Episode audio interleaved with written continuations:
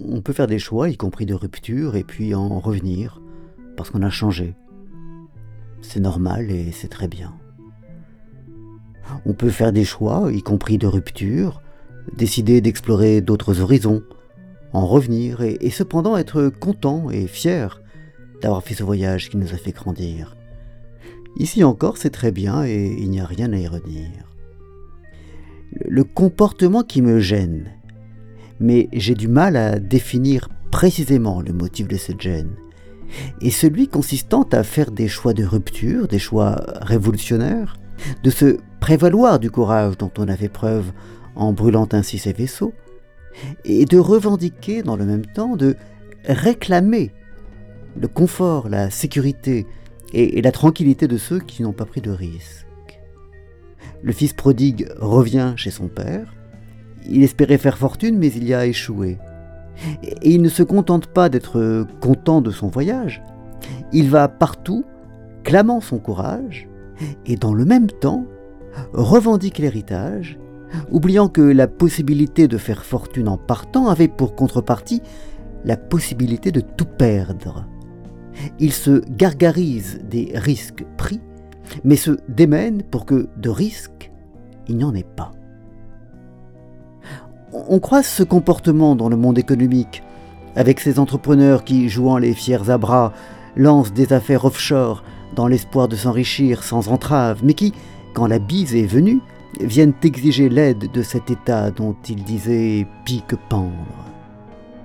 On le croise dans de nombreux autres domaines, dans lesquels des personnes jouent les matamores et les héros, prétendent agir sans souci des règles et des normes, revendiquent une apparence ou une attitude provocante, et demandent dans le même temps à la société de les accueillir avec bienveillance. Dans ce dernier cas, c'est un sujet glissant, voire périlleux, car on a très vite fait, suivant le chemin que j'esquisse, de tomber dans le refus de toute nouveauté, de toute originalité, de tout ce qui sort des codes et des normes. On chute alors dans le conservatisme le plus étroit et le plus sinistre. Mais si l'on essaye, et c'est chose certes difficile, d'éviter cet écueil, on perçoit que la question posée est celle de l'honnêteté, de la probité, de l'assomption. Quand on prend volontairement un risque, il n'y a aucune honte à se casser la figure, aucune honte à recevoir des soins, aucune honte même à les demander.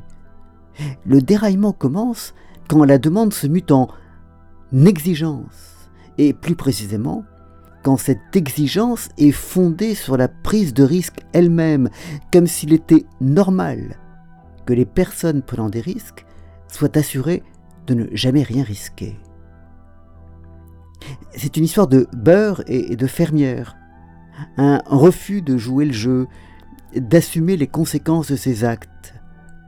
Attitude qui est moralement très discutable et qui peut devenir franchement détestable quand, faisant fi de toute vergogne, elle revendique que soit mis au service des puissants, de personnes ou d'intérêts qui n'en ont nul besoin, des instruments juridiques ou financiers qui avaient été conçus et n'ont de sens que pour protéger les faibles.